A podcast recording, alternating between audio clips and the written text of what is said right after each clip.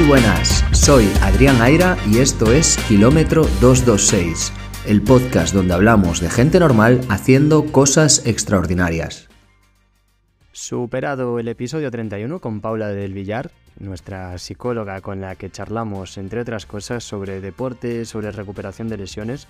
Por cierto, si no lo has hecho, si no lo has escuchado, te recomiendo mucho que vayas y escuches ese episodio 31. Y en él, bueno, decía en la introducción que esa semana, esa semana final de marzo, me iba a Portugal para disputar una nueva prueba deportiva, el Setúbal Triatlón. En este caso hablo de un medio Ironman y el primer triatlón de la temporada. Sí, un medio Ironman que, ojo, no es una broma, ¿no? Al final estamos hablando de una distancia bastante larga, la distancia media del triatlón. Y bueno, eh, allí me fui a Portugal, a Setúbal, para correr mi segundo half, mi segundo medio Ironman, en este caso en territorio portugués. Y en este episodio te voy a contar la crónica de mi carrera. Por si no lo recuerdas, un medio Ironman Consta de natación, ciclismo y carrera a pie, por supuesto, porque estamos hablando de una prueba de triatlón. En este caso las distancias son de 1,9 kilómetros para la natación, 90 kilómetros en el segmento de ciclismo y una media maratón, es decir, 21,1 kilómetros de carrera a pie. Normalmente en las competiciones de triatlón no siempre las distancias cuadran exactamente. A veces ocurre que el segmento de ciclismo es un poquito más corto, un poquito más largo, eh, la carrera pie lo mismo, etc. Entonces, bueno, a diferencia de lo que ocurre en carreras de asfalto, creo, es mi opinión, que no es muy equiparable eh, un tiempo entre diferentes pruebas, ¿vale? Porque al final estamos hablando de que cada prueba tiene su recorrido, con su desnivel, con sus circunstancias y también, ¿por qué no?, con sus distancias, porque insisto, las distancias no siempre son así de exactas, ¿vale?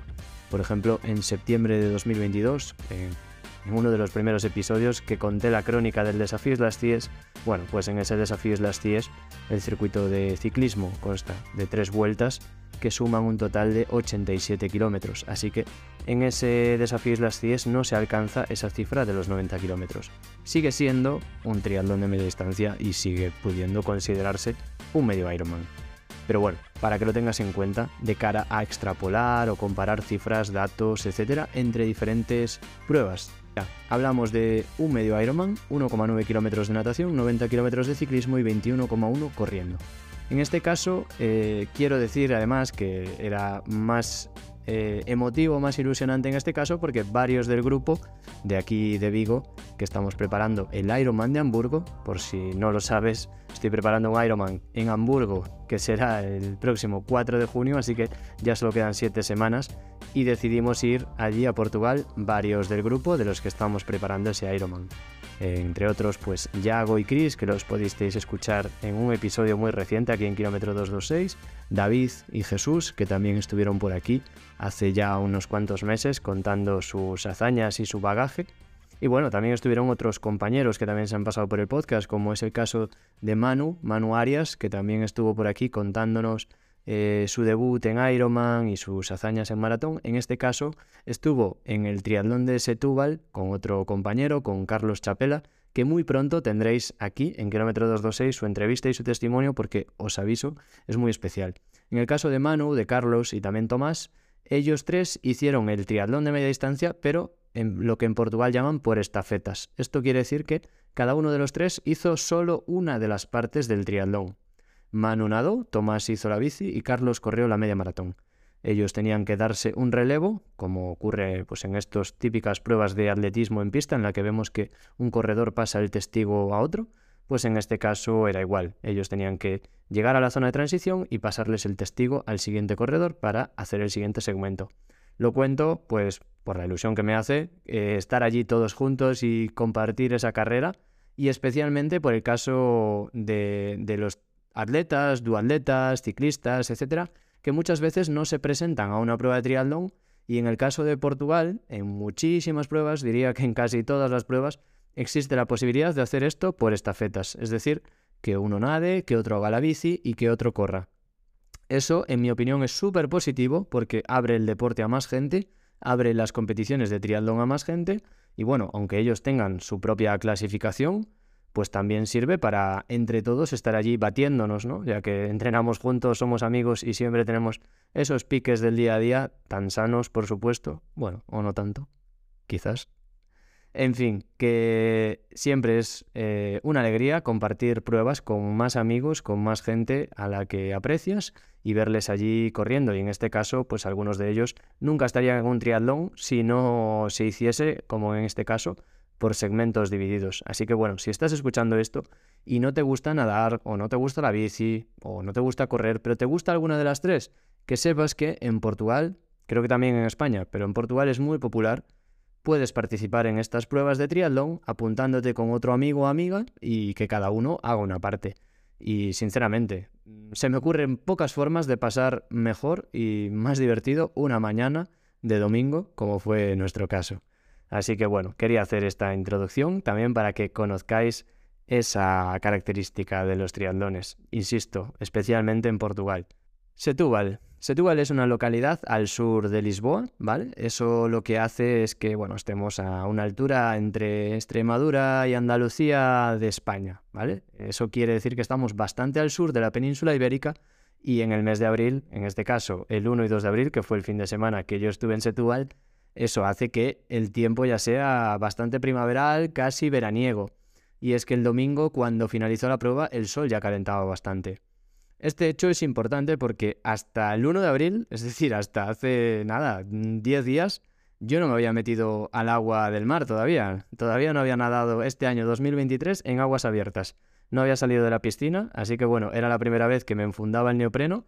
David y yo viajamos el viernes eh, a Portugal Estábamos ya el viernes a la noche en el hotel y el sábado por la mañana pudimos aprovecharlo para hacer un reconocimiento del segmento de ciclismo que está allí en Setúbal, un sitio precioso por donde discurría el segmento de ciclismo y súper recomendable. Algunos cortes en la carretera original donde se hace el mayor, la mayor parte del segmento de ciclismo, así que tuvieron que modificar levemente el circuito, pero bueno, en cualquier caso, las carreteras por donde íbamos eran una gozada y bueno, no tanto la ciudad de Setúbal, la verdad, debo decirlo. No esperes que sea uno de los mejores pueblos que visitar, ¿vale? Eh, sé que Portugal es un destino muy atractivo a nivel turístico. Mm, para mí, Setúbal no es una gran recomendación turística, ¿vale?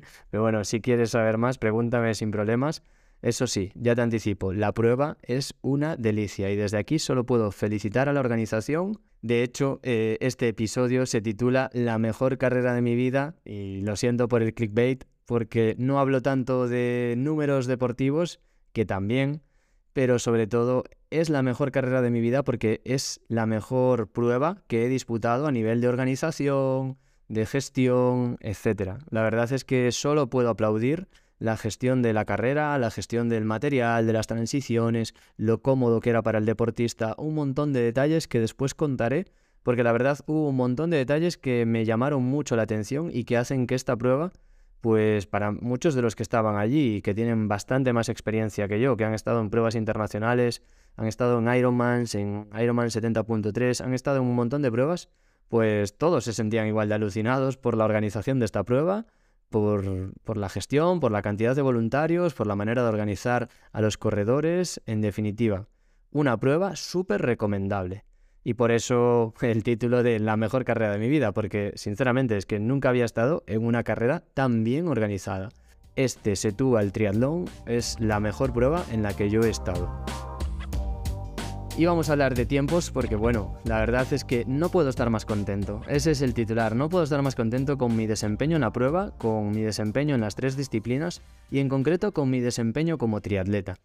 El primer titular que me gustaría decir respecto a mi prueba, a lo deportivo, es que creo que con este triatlón de Setúbal, con este medio Ironman, en el que además, como algunos me dijeron y se atrevieron a recordarme, era mi primer medio Ironman terminado, porque bueno, aunque el desafío Las Tíes también es un medio Ironman, en ese caso sufrí una descalificación, así que a efectos reales y legales eso no cuenta como finalizar un medio Ironman. Sí crucé la meta, lo hice en un tiempo del que estoy bastante contento, más eh, siendo mi debut en esa distancia, prácticamente en el triatlón, etcétera, estaba muy contento, pero sí que es cierto que este se tuvo el triatlón, es la primera vez que aparezco en una clasificación Y bueno, ya te hago un spoiler. Eh, clasifiqué finalmente en el puesto 59 de la general.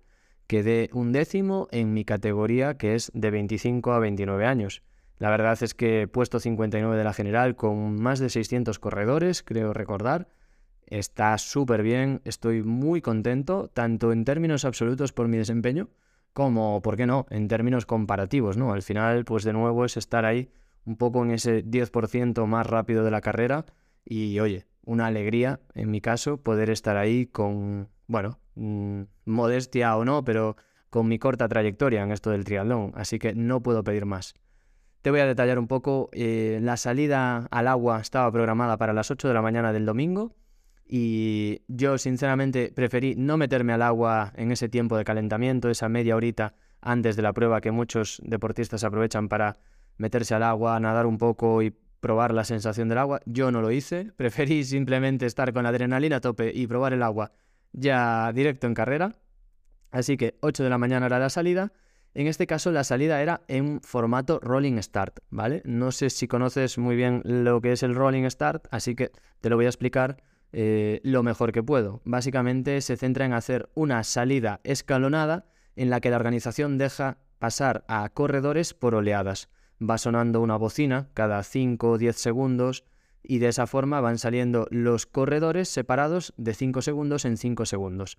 Eh, la ventaja de esta salida, evitar aglomeraciones, sobre todo en el segmento de natación, donde suele ser bastante peligroso por golpes, por avalanchas, por un montón de deportistas que se concentran en un espacio muy pequeño en el mar, con la complejidad que eso tiene, y que bueno, en algún caso eso ha dado lugar a grandes disgustos. Decir por mi parte que eh, con el Rolling Start se pierde un poco la esencia, ¿vale? Yo tampoco, insisto, soy un gran experimentado, pero sí que es cierto que se pierde un poco la experiencia real del triatlón, que es luchar por la posición, intentar colocarse bien a pies, em, pelearse no en el sentido de violencia, sino pelearse por la posición, pelearse por el espacio con otros, con otros triatletas que están participando. También es cierto que para la gente menos experimentada, y yo lo soy, es cierto que esto es un alivio, porque la cantidad de gente a tu alrededor es mucho menor y eso hace que la salida sea con mucho menos agobio.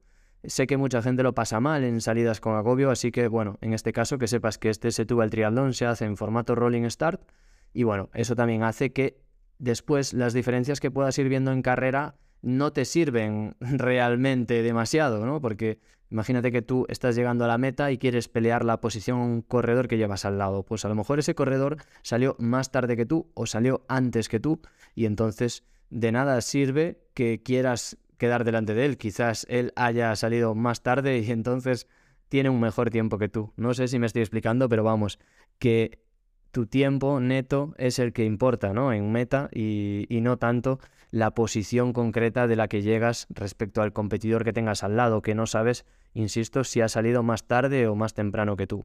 Pero bueno, como las distancias tampoco van a ser muy grandes, porque al final estamos hablando de oleadas de 6 corredores cada 5 segundos, pues más o menos al final estamos hablando de que podrás tener 1, 2, 3 minutos de diferencia con cada participante. Em, así que bueno, eh, no, es algo, no es algo dramático y entiendo que para la organización ayuda mucho a la gestión, sobre todo esa primera parte del segmento de natación. Así que bueno, eh, tocó salida al agua a las 8 de la mañana eh, estábamos ordenados por cajones en los que la organización te recomendaba que si ibas a nadar en menos de 32 minutos, pues te pusieses en la parte delante, en las primeras oleadas, entre 32 y 40 minutos la natación, pues en otro grupo, y a partir de 40 minutos en un tercer grupo. Yo en este caso no las tenía todas conmigo, pero varios de mis compañeros decidieron meterse en ese cajón de menos de 32 minutos y a posteriori fue la mejor decisión que pude tener, que pude tomar, porque hice el segmento de natación en 30 minutos y 52 segundos. Así que todo conforme a la legalidad. Me metí en el grupo de nadar por debajo de 32 minutos y lo conseguí. También es cierto que eh, la natación fue un poquito más corta, ¿vale? a la mayoría de GPS de los participantes nos salieron alrededor de los 1800 metros.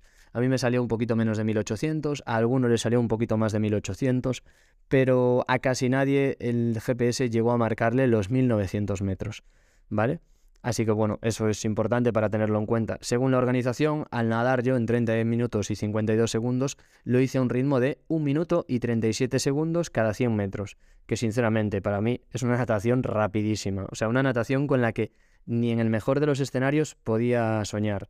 Pongamos que el circuito en realidad era un poquito más largo de lo que marcó. Bueno, nadar a 1 minuto 40 segundos, digamos, un poquito más lento, ¿no? En este caso, con ese ajuste de, de distancia, sigue siendo un tiempo del que estoy orgullosísimo. Esto se debe fundamentalmente a que llevo un invierno, eh, desde que terminó la media maratón de Valencia en octubre, llevo octubre, noviembre, diciembre, enero, febrero, marzo, nadando constantemente un mínimo de tres días a la semana, eh, cuatro días en alguna semana, y eso hace que esté sumando seis, siete, incluso ocho kilómetros de natación todas las semanas. ¿Son muchos kilómetros? Lo cierto es que no, ¿vale? No es un gran volumen. Eh, pero es una constancia absoluta la que he mantenido todas las semanas. Todas las semanas desde ese mes de octubre estuve nadando con muchísima regularidad y además fijándome muchísimo en la técnica, intentando buscar también pies de nadadores más rápidos, arrimándome a compañeros a los que le agradezco mucho eh, ese poder intentar seguir los pies que al final me hizo elevar el nivel y, ser un, mejor nadador. Obviamente, si eres nadador, pues estarás pensando que estos ritmos son muy, muy modestos, y sí lo son, pero oye, yo estoy tremendamente orgulloso. Llevo un año nadando, un año practicando la natación en piscina, y oye, pues hace un año no era capaz de nadar mucho más rápido de dos minutos el 100 y ahora mismo he recortado hasta nadar constante en 1.40 el 100. Esto también me hace elevar un poco la presión que, que me ejerzo a mí mismo, ¿no? Respecto a que al final solo queda mirar hacia adelante. Ahora he normalizado estos ritmos y toca subir el nivel, subir un escalón y seguir empujando para intentar pelear, en el caso de, del agua, segundo a segundo, que es como se dan las mejoras. Así que bueno, como digo, una natación que me salió en tiempos súper bien, más contento imposible decir que a mitad de la prueba me llevé un golpe de otro competidor, de otro triatleta en el agua, me llevé un golpe en la cara y prácticamente me puso la gafa de lentilla, o sea, me dejó la gafa completamente incrustada en el ojo, se me hacía muy incómodo, pero como a mitad de natación se salía a la arena, se daba la vuelta en, un volardo, digamos, se volvía a entrar al agua, pues pude ajustarme la gafa para intentar ir un poquito más cómodo. Em, es verdad que esos golpes al final te pueden mandar al traste ya no la natación, a lo mejor la carrera en completa. Entonces, bueno, en este caso no hubo que lamentar nada, eh, fue un golpe, pero bueno, pude continuar con normalidad y, muy bien. Me molestaba un poco el chip que se lleva en el tobillo con una pulsera que, va, va, atada al tobillo. Me molestaba un poco porque tenía la sensación de que lo llevaba flojo y que se me iba a caer. Entonces, hasta dos veces me paré eh, en medio del agua para tocarme el tobillo. Entonces, bueno, eso me hizo perder un poco el ritmo, pero bueno, lo cuento simplemente para que tengas en cuenta las circunstancias de, carrera, ¿vale? Y que bueno, que si estás esperando hacer tu primer triatlón, pues esto eh, te puede pasar, ¿vale? A mí me pasó y bueno, hay que intentar mantener la calma, confiar en que el chip va a seguir ahí. En este caso fue así, pude salir del agua sin más problemas, así que genial. Después, em, como me había metido en ese grupo, insisto, de nadar por debajo de los 32 minutos, es cierto que había muchos nadadores que en el rolling start, como es cada 5 segundos, 6 corredores, pues ellos salen más atrás por esa salida escalonada, pero pueden ser más rápidos que yo. Eso en parte también ayuda. Es cierto que al principio ves como mucha gente que te puede adelantar, pero luego también te sirve para intentar seguir los pies de algún corredor que es más rápido, de algún nadador en este caso, que es más rápido que tú. Y eso siempre ayuda a mejorar un poquito el ritmo y a intentar llevar un ritmo un poco más alto que si fueses tú el que está tirando. Además, el efecto hidrodinámico también ayuda a que la sensación de esfuerzo sea mayor. Y luego me gustaría hablar de sensaciones en el agua, porque eh, lo que más orgulloso estoy, más allá del tiempo, es de las sensaciones en el agua. Hasta ahora yo cada vez que iba a nadar en aguas abiertas, ya fuese en un entrenamiento o ya fuese en una competición, no me sentía del todo cómodo. De hecho, me sentía bastante incómodo. Me sentía con ritmo, pero no era capaz de trasladar ese ritmo a, constancia en, en el mar. Y eso al final me desmoralizaba un poco. esta vez sí que lo conseguí, sí que conseguía sostener ritmos, eh, digamos, de crucero, ¿no? Eh, un ritmo constante, no tener tantos altibajos, aumentar pues un poco el ritmo, pero luego bajarlo drásticamente. Esta vez no, esta vez fue una natación mucho más constante. Además, eh, otro aspecto importante es que no sufrí ningún tipo de flato, no sufrí ningún tipo de agobio en la respiración, que es algo que en el agua puede pasar, porque al final tú empiezas a meter una frecuencia de brazada y se te puede desacoplar la respiración, el diafragma, ir con un ritmo diferente, empezar a respirar eh, de una forma que no controlas tú del todo voluntariamente y eso hace que, bueno, puedas pasar sensaciones de, de no tener 100% el control sobre, sobre tu cuerpo. Entonces, en este caso no fue así y por primera vez, lo digo aquí públicamente, sentí que dominé el medio acuático. Eso no quiere decir que haya sido un nadador rápido, no lo soy, sigue habiendo muchos nadadores, eh, muchos triatletas que nadan mejor que yo. Eh, bastante representativo es mi puesto en la, en la clasificación porque salí del agua en el puesto 140 y ya te dije que terminé en el puesto 59, así que ya ves, soy peor nadador de lo que soy en global como triatleta. Así que bueno, queda seguir mejorando, pero bueno, muy contento con los pasos adelante y como decía, con haber dominado el agua, con haber tenido la sensación de que cuando quería respiraba a la derecha, cuando quería ver hacia el otro lado pues respiraba hacia la izquierda, cuando quería ver hacia el frente podía sacar la cabeza del agua y elevar un poco la mirada hacia el frente para orientarme y coger buena dirección hacia la siguiente boya. Esto es súper importante porque al final en la natación hablamos de metros, hablamos de segundos, hablamos de distancias mínimas y cada ganancia que consigas hacer ajustando tu trazada a lo mejor posible, pues vas a poder nadar más rápido sin hacer más esfuerzo o nadar en menos tiempo, digamos, sin hacer más esfuerzo. Entonces, esta es la primera vez en la que en una natación me siento cómodo. Sigo teniendo aspectos a mejorar. En la segunda boya por ejemplo, hice un giro muy amplio, me, desorienté un poco y al salir de la boya salí muy abierto. Eso hace que si la boya no la coges pegada y sales ya cerrado en la trayectoria hacia la siguiente boya con la mirada puesta en la siguiente boya, pues estás perdiendo la trayectoria y te estás alejando de, de, tu siguiente punto de referencia, es decir, de tu siguiente boya. Entonces eso hace que alargues metros de manera innecesaria. Me pasó una vez, pero bueno, es que antes me pasaba constantemente, así que pues como digo, es una gran mejora en este caso. Y lo dicho, toca seguir mejorando, toca seguir teniendo experiencias en el medio acuático para conocer estas situaciones y saber controlarlas mejor. Pero es que al final, te digo una cosa, no hay atajos en esto, se nota mucho el que tiene experiencia y el que como yo no la tiene y es un manojo de nervios. De hecho, yo lo era. Así que bueno, pues nada, salida del agua, llego a la T1, la verdad, eh, la T1 me salió relativamente bien. Era una transición muy larga. Mi bici estaba al inicio de la entrada de la transición y hasta la salida de la transición tenía un largo camino que tenía que recorrer, en mi caso, calzado con las calas. ¿Vale? Esto es un error, por supuesto. Si eres un triatleta formado desde las bases, pues te estarás llevando las manos a la cabeza. ¿Cómo puede correr con las calas? Y sí, corro con las calas porque para mí a día de hoy me da más confianza, me da más seguridad llevar los, las galas, los zapatos de ciclismo puestos en los pies en lugar de llevarlos en los pedales y, de esa forma calzarte en marcha, ¿no? Eh, yo en este caso prefiero el calzado y cuando llego a la línea en la que ya puedes montar encima de la bicicleta, hacerlo, meter las, las calas en el pedal y empezar a pedalear. Yo prefiero hacerlo así, pero claro, eso hace que por la zona de transición no puedas correr tan rápido como si vas descalzo, como lo hacen los triatletas de verdad. Yo no lo soy, está claro. Pero bueno, ahí vamos. Eh, fue una transición que me llevó 3 minutos 36 segundos entre quitar el neopreno, ponerme el dorsal, ponerme el casco, soltar la bicicleta, coger todo lo que necesitaba coger y arrancar hacia la zona de montaje para subirme a la bicicleta y empezar el segmento de ciclismo. Eh, decir que justo en esa transición teníamos las tres bicicletas pegadas, David, Jesús y yo, y justo llegué a la transición y estaba Jesús ya quitándose el neopreno.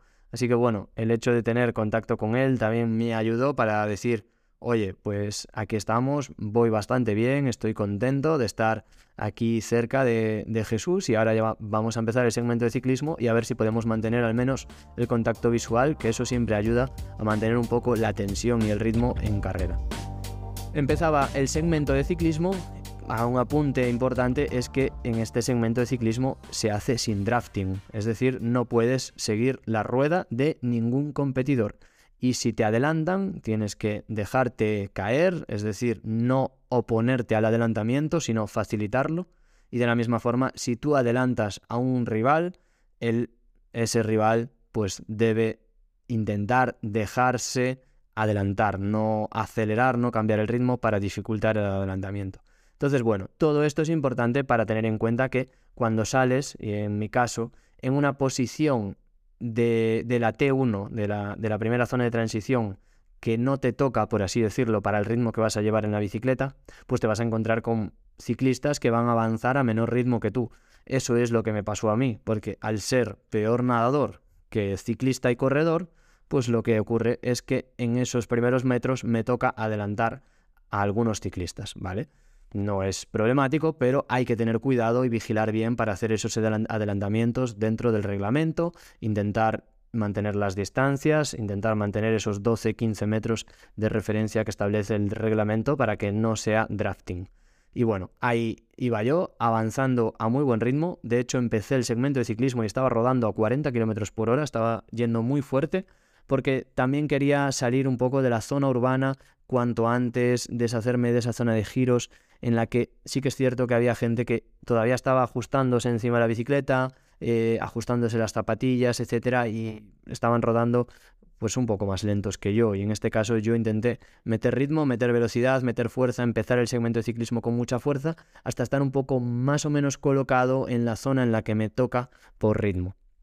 Y así fue eh, la primera, el inicio del segmento de ciclismo. Iba súper fuerte, por encima de los vatios objetivo que tenía, y sabía que después iba a tener que controlarme si no quería pagar y penalizarme eh, por ese esfuerzo. Así que bueno, empecé a adelantar, como digo, salía de posición aproximadamente 140 del agua y en el segmento de ciclismo empecé a mejorar cuando, cuando llevaba mm, pues prácticamente 16 minutos encima de la bici, ya había pasado del puesto 155 en la natación al puesto 105. Es decir, había ganado 50 posiciones en 16 minutos encima de la bicicleta. Después, eh, pues obviamente esa mejora ya no fue, ya no pudo ser tanta porque si no, pues hubiese ganado la carrera. Así que eh, no, no, seguí ganando tantos puestos, pero en el siguiente punto de control, en el kilómetro 39, iba en la posición 78. Así que ya había pasado de la posición 155 en el agua a la posición 78 cuando llevaba una hora y 38 en total de prueba. Así que bueno, como veis, estaba haciendo una bicicleta muy fuerte en esa primera vuelta, que, insisto, era mi intención y que después seguí regulando. A mitad del segmento de ciclismo, en el paso por el kilómetro 54, eh, decir que el segmento de ciclismo se componía de dos fases muy diferenciadas. Una primera mitad rodadora, con llanos por carreteras que eran eh, prácticamente autopistas, eh, en las que se podía ir muy rápido, con subidas y bajadas, pero con poco porcentaje de desnivel, y una segunda mitad del recorrido por una sierra eh, muy bonita, un recorrido muy bonito, como dije antes, pero con desniveles bastante agresivos que hacían que en las subidas había que regularse mucho en los esfuerzos para no quemarse. Así que bueno, intenté sacar toda la ventaja posible en la zona rodadora porque yo llevaba la cabra, la bicicleta triatlón, y después en la zona de más desnivel, pues intentar guardar un poquito de fuerzas y aprovecharlo sobre todo en las bajadas, porque a mí mm, las bajadas es algo que me gusta mucho. Eh, noto además respecto a otros eh, competidores que tengo habilidad o cierta habilidad en las bajadas. Em, con esto no estoy diciendo que sea yo aquí Tom Pitcock, que es el ciclista más espectacular en bajadas. No, no lo soy. No es que sea yo aquí un gran bajador, pero sí que es cierto que en el triatlón a veces te encuentras con gente que puede tener mucha fuerza, muy buen motor, muchas piernas, pero no tiene todo el dominio encima de la bicicleta, ¿vale? En mi caso, yo me siento muy cómodo encima de la bicicleta por mi experiencia, hice descenso, hice ciclismo de montaña, entonces, bueno, tengo cierto control, cierta destreza con la bicicleta que puedo aprovechar en las bajadas más que otros eh, participantes ¿no? en esta prueba y así lo intentaba hacer. Tomaba más riesgos en las curvas, aunque, insisto, no, no eran riesgos. ¿no? Al final yo iba en una situación en la que bajaba lo más rápido posible, pero con control. Bueno, seguí avanzando y empezaba la segunda vuelta y decir que en la primera vuelta de ciclismo se daban, bueno, se daban dos vueltas de la misma distancia, ¿vale? Aproximadamente 45 kilómetros. En la primera vuelta de ciclismo saqué una potencia de 217 vatios normalizados, de potencia normalizada. La potencia normalizada es esa que no tiene en cuenta ni las subidas ni las bajadas para tener en cuenta un poco más la potencia efectiva real en el pedaleo a ritmo normal, ¿vale? Digamos.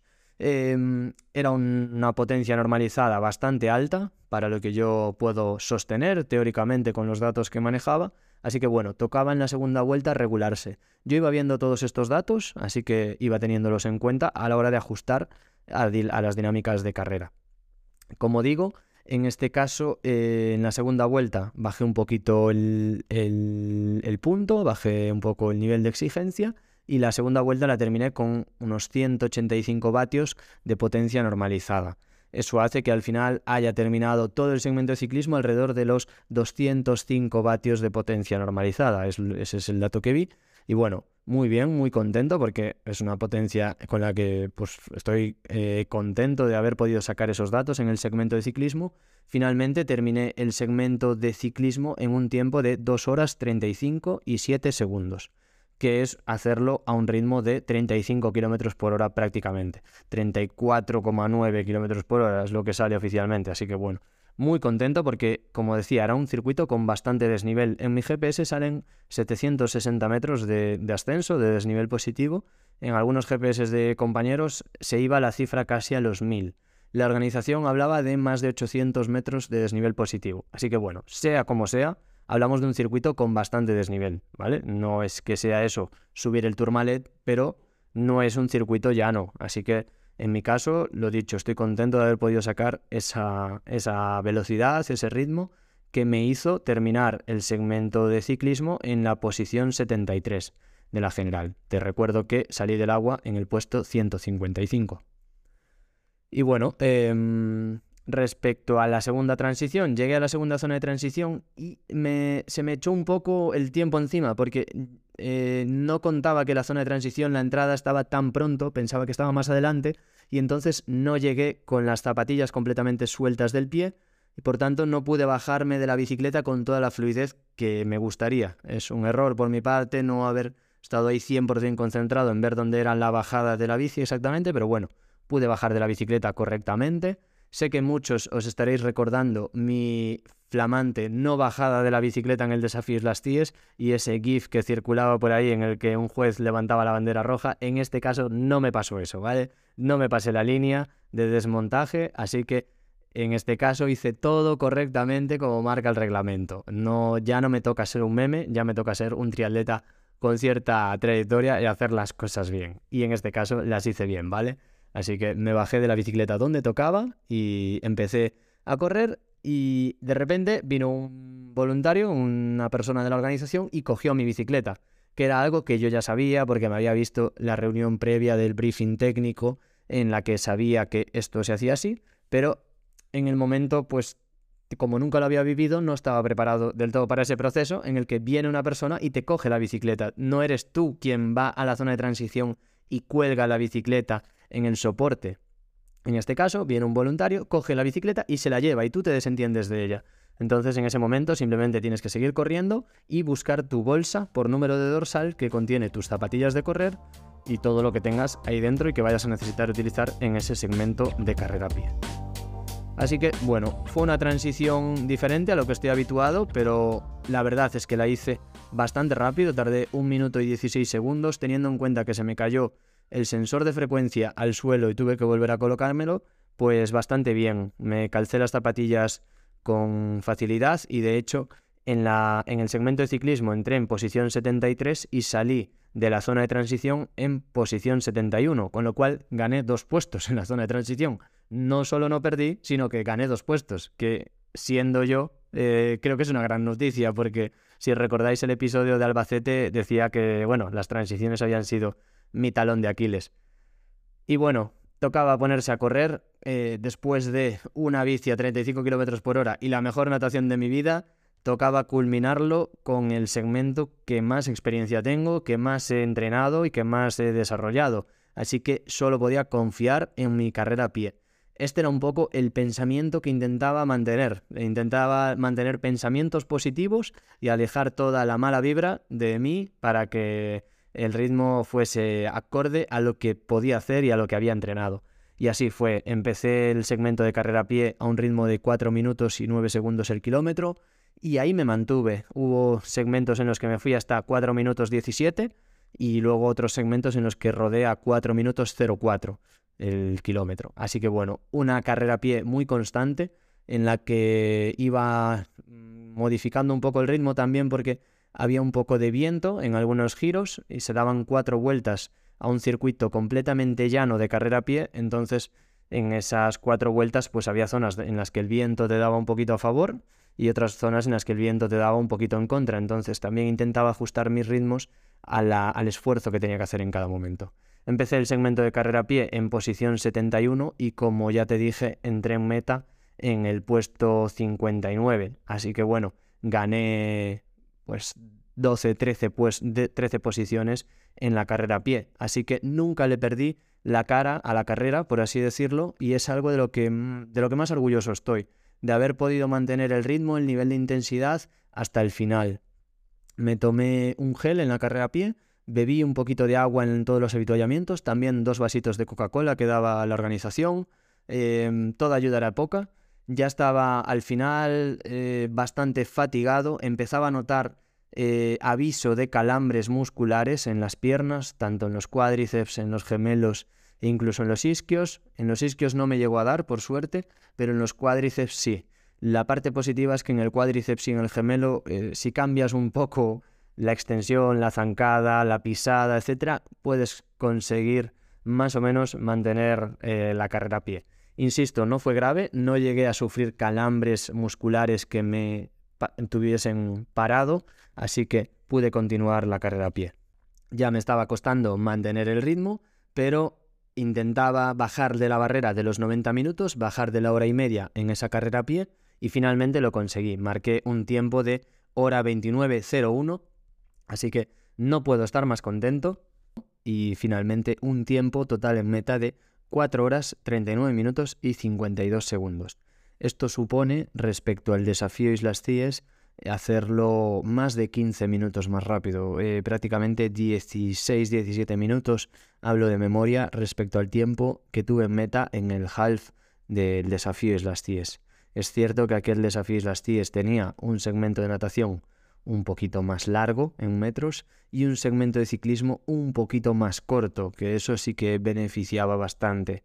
Em, pero sobre todo tenía un segmento de ciclismo prácticamente nulo en desnivel, así que era un circuito mucho más rápido el de bici, el del desafío Las CIES, con lo cual en este caso hacerlo prácticamente en el mismo tiempo eh, el segmento de ciclismo y siendo un circuito más largo y más duro, eh, habla mucho de la mejora que he tenido en estos prácticamente seis meses desde el desafío Las CIES, desde, desde septiembre de 2022.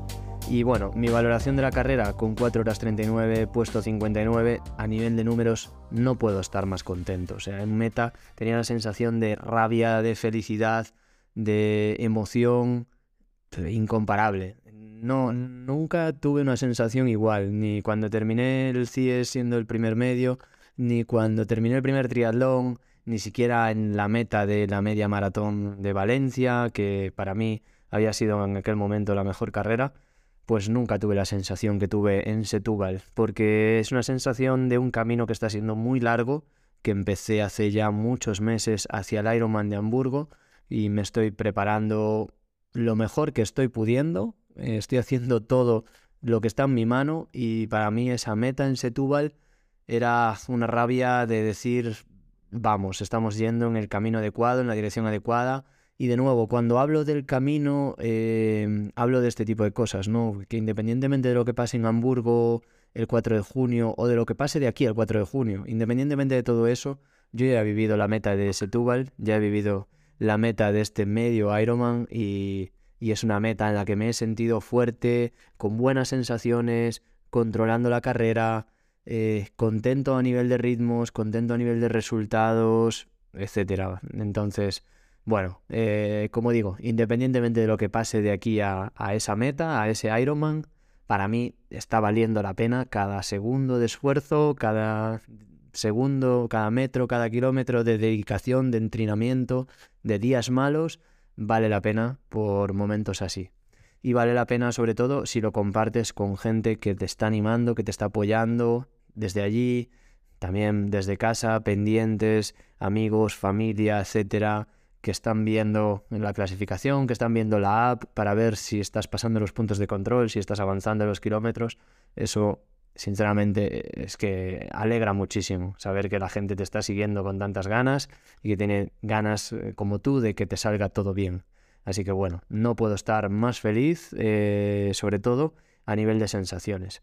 Y una cosa que quiero decir también, ¿no? Eh, por decírmela a mí mismo, como nota futuro, es que esta carrera también con esto no quiero decir que sea un profesional, pero esta carrera eh, me sirve de quitarme complejos, de decir, vale, Adri, esto es lo mínimo que te puedes exigir de ahora en adelante. Igual que le dije a Alberto, mi entrenador, cuando hice la Big Bye hace tres semanas, eh, lo mínimo que me puedo exigir es repetir la marca de Valencia, es decir, hacer hora 21 media maratón. Pues lo mínimo que me puedo exigir en un media distancia, en un half, de ahora en adelante es esto, es, hacer esta carrera, hacer estos ritmos, hacer estos tiempos, tener estas sensaciones, hacer esta natación. No siempre va a salir así, no siempre va a salir bien, habrá días malos en competiciones, etcétera, pero bueno, esto es como el punto de partida. Ahora sí, creo que me puedo considerar que soy triatleta, que un poco la fase de novato está quedando ya atrás, porque bueno, pues es así, ¿no? Es una realidad.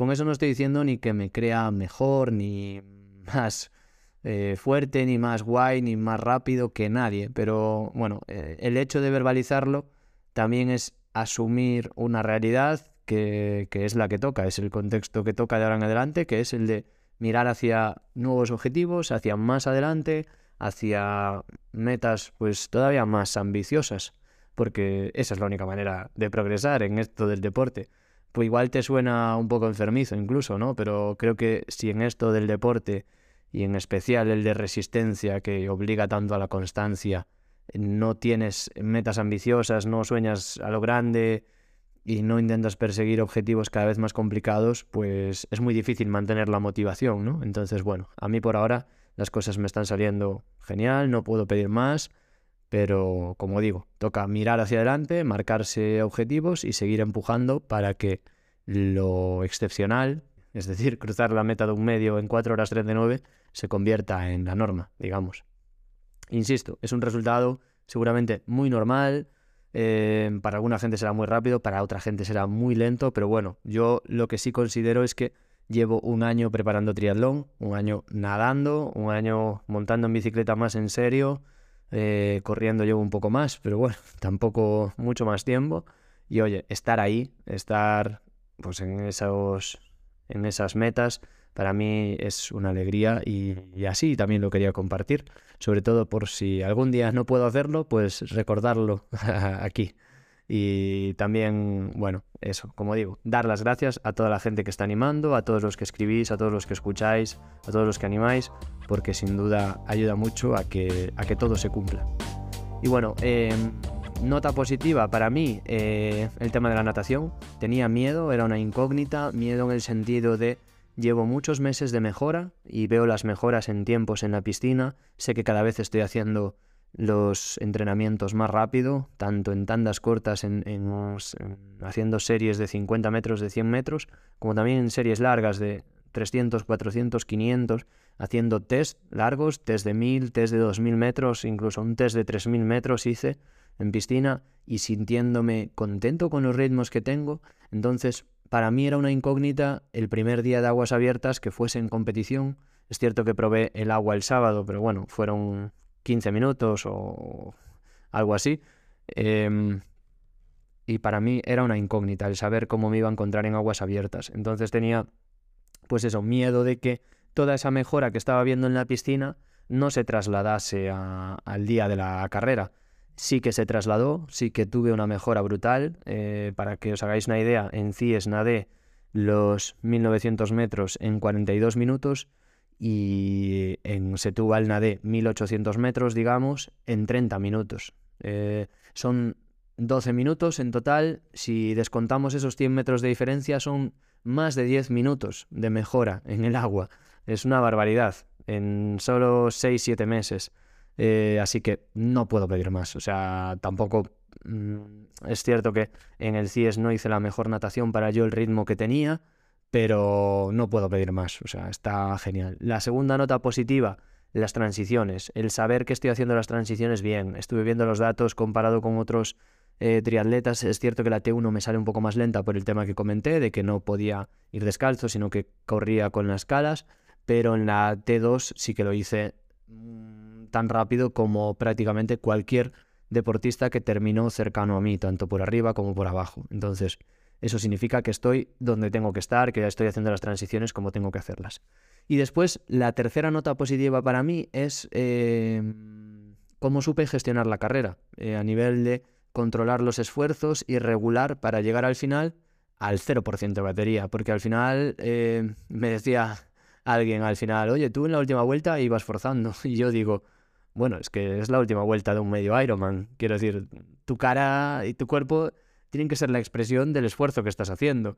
O yo así lo entiendo. En ningún momento me puse en peligro ni me quería eh, pasar de la de rosca para caer en una lesión que me complicase las siguientes semanas de preparación hasta el Ironman. Eso no lo quería, entonces quería ir en un nivel de máxima intensidad, pero guardando siempre eh, que en caso de duda, pues bajábamos el pistón o lo que hiciese falta.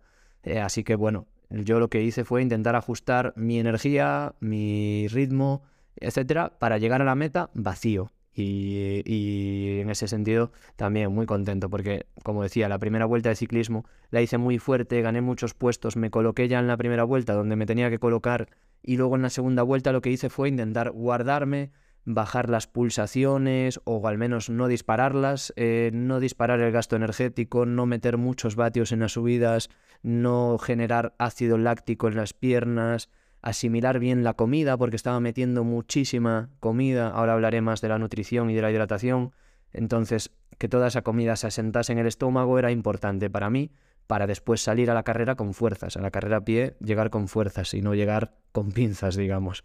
Y bueno, eh, esas tres cosas, como digo, son, son para mí fundamentales. Eh, la gestión del agua, el saber que estoy dominando el medio y que no es el medio el que me domina a mí. Las transiciones, que fue una mejora muy buena, sobre todo por seguir dentro de la competición, no, no perder la tensión competitiva de cuando te bajas de la bici o de cuando te quitas el neopreno, con, con ganas, con rabia, con fuerza. Entonces, eso creo que es como hay que competir y así lo hice. Y luego lo que digo, lo, de la gestión del esfuerzo, el dosificarse para llegar al final con fuerzas. Esas tres para mí son las tres grandes noticias de esta competición. Más allá de todo el entrenamiento de los meses previos, que eso por supuesto pues no es de un día, ¿no? Que corra por debajo de hora y media la media maratón no es de un día, no es algo de lo que me pueda alegrar el domingo en sí, es algo que es consecuencia de todo el trabajo previo. Y bueno, Respecto a hidratación y nutrición, eh, quiero decir también que, por supuesto, contéis con la ayuda de un profesional si lo necesitáis, que por aquí hemos tenido a Arancha, que es nutricionista, hablamos sobre nutrición en, el episodio con Arancha, eh, los entrenadores también pueden ayudaros eh, a, mejorar en la gestión de la nutrición, de la hidratación, etc. Pero yo no soy, un, no soy un profesional, no soy un experto, pero sí quiero dar mi punto de vista Em, respecto a cómo yo lo hago y contarlo por si tú estás en, el lugar eh, que estaba yo, de triatleta novato, amateur, etcétera, pues bueno, que puedas escuchar este, este, testimonio, veas cómo yo lo hago y oye, si te sirve, pues genial. En mi caso, em, yo llevo meses, meses, meses entrenando mucho la nutrición dentro de las transiciones, es decir, asegurando que como los suficientes carbohidratos, que meto los geles, que meto carbohidratos en los bidones, etcétera, para asegurarme que todo eso me sienta bien. Entonces eso hace que el día de la prueba llegue preparado, llegue conociendo esa sensación, la sensación de que te estás comiendo un gel y quizás ahora no tienes hambre, pero te lo tienes que comer ahora porque es lo que toca para que no te dé una pájara, para que no te dé un bajón de rendimiento en 20 minutos, ¿vale? Entonces, bueno, todo eso hay que entrenarlo, hay que trabajarlo y yo en mi caso así lo hago. Los expertos, los especialistas en nutrición, por ejemplo, Aitor Viribay, que es eh, experto en nutrición, trabaja con el Ineos, con el Euskaltel, con varios equipos ciclistas. Podéis buscar por ahí, hay un montón de episodios de podcast eh, en los que Aitor Viribay, eh, Good for Science en Instagram, lo podéis buscar, habla sobre esto. Bueno, él dice que, bueno, él y toda la evidencia demuestra que en deportes de resistencia de larga duración es fundamental mantener una correcta ingesta de carbohidratos y en muchos casos una elevada ingesta de carbohidratos durante la práctica deportiva para mantener el rendimiento. Los profesionales, tanto ciclistas como triatletas, están rondando ya la ingesta de 120 gramos de carbohidrato a la hora, ¿vale? ¿Eso quiere decir que yo, Adrián, deportista amateur, esté metiendo 120 gramos? No, ¿vale? ¿Por qué? Porque la evidencia también dice que un deportista amateur como yo, que rueda a 200 vatios en bici no hace el mismo gasto energético que un deportista profesional que rueda a 300, a 320, a 340 vatios en bicicleta. Entonces, a mayor potencia, mayor gasto energético. Esto es lógico, es, es un principio básico. Entonces, eh, si tienes un mayor gasto energético, pues también tienes que hacer una mayor ingesta de calorías y de carbohidratos. Yo en mi caso, ¿cómo lo hago? Pues intento marcarme el suelo en los 60 gramos de carbohidrato, que es un poco el consenso, recomendación amplia eh, respecto al triatlón, al ciclismo, al running, a estos deportes de larga duración, ¿vale? Y en mi caso, para esta prueba para Setúbal, yo superé los 70 gramos de carbohidrato a la hora, que estuvieron divididos en, os cuento, salí en la bicicleta con un bidón, el bidón aero que trae la Orbea, de 550 mililitros de agua, creo que es, y un soporte, el soporte hidro, que creo que ya comenté que había instalado en la cabra entre los acoples, que tiene 780 mililitros, caben de agua. En este caso ese soporte lo llené con maltodextrina, con fructosa y con cafeína. Eh, no fui muy científico en las cantidades porque no tenía dosificador, medidor, así que bueno, tuve que fiarme un poco del ojímetro y sinceramente no sé cuánto eché de maltodextrina, cuánto eché de fructosa y cuánto eché de cafeína. Sé que eché bastante maltodextrina, algo menos de fructosa y muchísima menos cafeína, porque la cafeína eh, se dispensa en miligramos. Entonces, unos puñaditos de, granos de cafeína anhidra eh, ya es suficiente para que, para que sea una carga elevada. Así que bueno, digamos, yo creo que mm, cargué alrededor de unos 60-70 gramos de hidrato de carbono y una pequeña cucharadita, digamos, de cafeína, no sé cómo decirlo, porque lo eché con el tapón de, un shaker, eh, muy poquito, pero bueno, eh, eso. No son cantidades muy científicas, pero por ahí van. Y después me tomé en, la, en el segmento de ciclismo tres geles de dos Dog Sixers, dos dos Sixers, perdón, tres geles, los High Energy Gel, que tienen 50 gramos de carbohidrato. Me tomé el primero, nada más subirme a la bicicleta al salir de la natación, el de sabor cereza, que tiene 160 miligramos de cafeína y 50 gramos de carbohidrato. Después, em, a los 45 minutos en bicicleta, me tomé una barrita de Santa Madre, sabor cheesecake, que tenía 40 gramos de carbohidrato aproximadamente. Después, a la hora y media, me tomé un segundo gel, en este caso era el de sabor salty, que es de mantequilla de cacahuete y sal. ¿Por qué me tomé este? Porque tenía 250 miligramos de sodio, que es el equivalente a dos pastillas de sales, así que con eso intentaba eh, cubrir esa parte de las sales, ¿vale? Porque yo no tomé pastilla de sales como tal, entonces con ese gel, que era alto en sales, intentaba cubrir esa pérdida de sales por la sudoración.